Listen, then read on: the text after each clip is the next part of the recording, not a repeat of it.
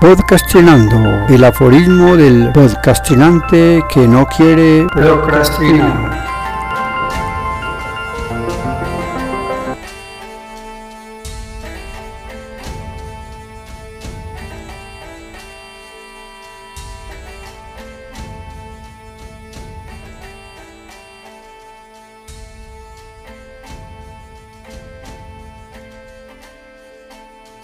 Aforismo 17 de la quinta temporada.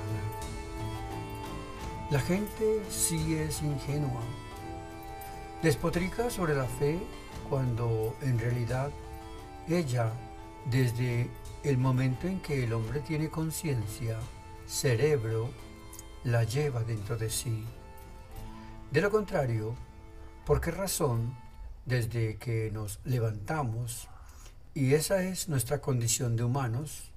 Contamos, sí, contamos con números.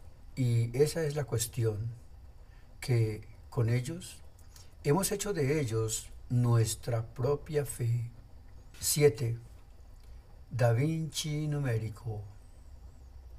Aquí estoy de nuevo planteando y planteándome en la sinceridad conmigo misma. A veces cuando me quedo en la casa, visitada por mis recuerdos, atiendo esas palabras que me dicta la conciencia y que, de una u otra manera, me obligan a reflexionar acerca de lo que podría ser, lo que fue y lo que no fue. Ha pasado la Navidad sin pena ni gloria. No he estado triste, al fin y al cabo, Lalo siempre es buscada para dar y convidar. A mí no me cuesta poner palaguardiente y mucho menos amenizar el grupo de personas que me rodean. Yo estoy hecha para eso. Pero quiero que conozcan mi casa. Es una vivienda de material bajando por la 11C junto a la estación de policía. Por el frente baja la quebrada La Pastora, que con su suave descenso hacia la quebrada Santa Elena nos prodiga de esa suave música blanca que muchos de ustedes no saben ni entienden lo que es. El piso es de baldosín rojo que me posiciona como símbolo de la alegría desde que ingresas a la izquierda una alcoba que tengo habitada por un paisajista que, como artista, tiene muchos dotes y suele obsequiarme las obras que no vende debido a que no es tan famoso como esos pintores de los que la prensa habla cada vez que van al baño. Es un personaje bastante curioso, pues pese a que es bastante religioso, no es muy creyente del negocio que montaron los curas en cada esquina que ven despoblada de ladrillos. Así es que cogen una zona verde, hacen campaña, eso es lo que él me cuenta. Las personas le copian y empieza el ejercicio de las empanadas, los bingos y todas esas actividades pro templo que se inventaron ellos, las cuales nunca terminan. Según él, yo nunca voy a misa ni como de esas palabrerías, porque yo había bautizado a mi Dylan, porque la suegra era muy devota y me exigió que lo bautizara, y así lo hicimos. Por eso es que no entiendo cómo es que un alma de mi Dios cae en una tragedia de semejante magnitud. ¿Cómo es posible que Él no me lo haya cuidado si estaba bajo sus preceptos bautismales?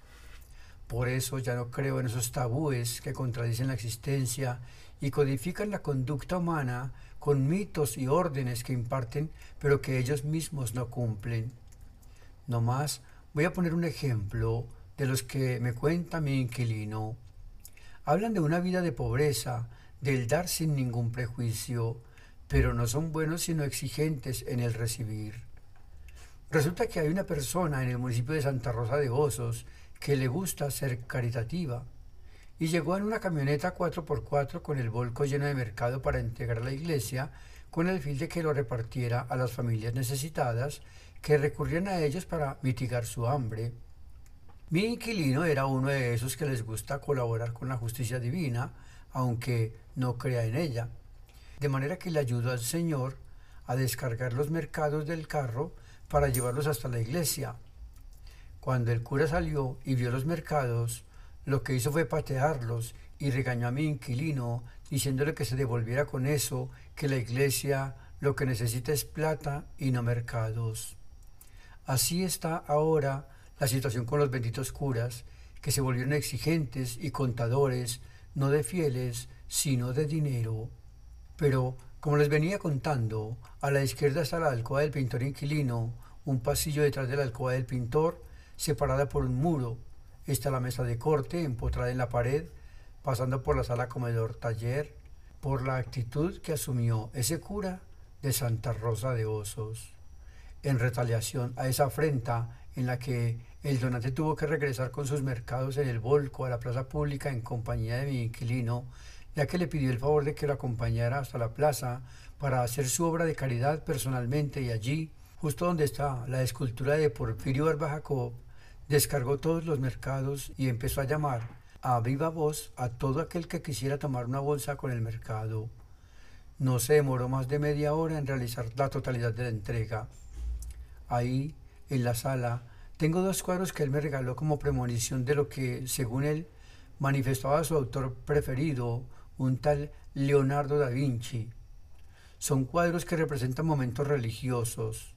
Tengo, por ejemplo, la Anunciación, pero no está realizada más que con números, números de colores que representan cada uno de los tonos con los que pintó el autor de sus sueños, con esa montaña atrás que para él no era otra cosa que la virilidad masculina sobre la mujer pero todo con números, como en un mosaico preciosísimo de perfección. No se ve una línea de pincel, solo números. También al frente está el cuadro de la última cena con el niño, la Magdalena y Jesús bañados en números. Incluso el nudo en el mantel, que delata la firma del autor, también está compuesto de números. No me cabe en la cabeza cómo una persona tiene tanta capacidad de imaginación para tomarse del tiempo y dar a conocer su pensamiento religioso de una manera tan singular. Luego está la alcoba, al frente la cocina, enseguida un cuarto de material como telas e hilos y al frente, en el último rincón, el baño. Así es mi casa, decorada con artículos religiosos numerados. Espere en el próximo capítulo de la historia de Andrea Baños de Lodo, un recuento de su experiencia con la única hermana y los detalles sobre la muerte de su madre. Recuerde que ya llega febrero y con él el estreno de la nueva serie Música Radio, donde las historias de vida son parte de las canciones con las que hemos retraído nuestros recuerdos y se convierten en narraciones propias y ajenas.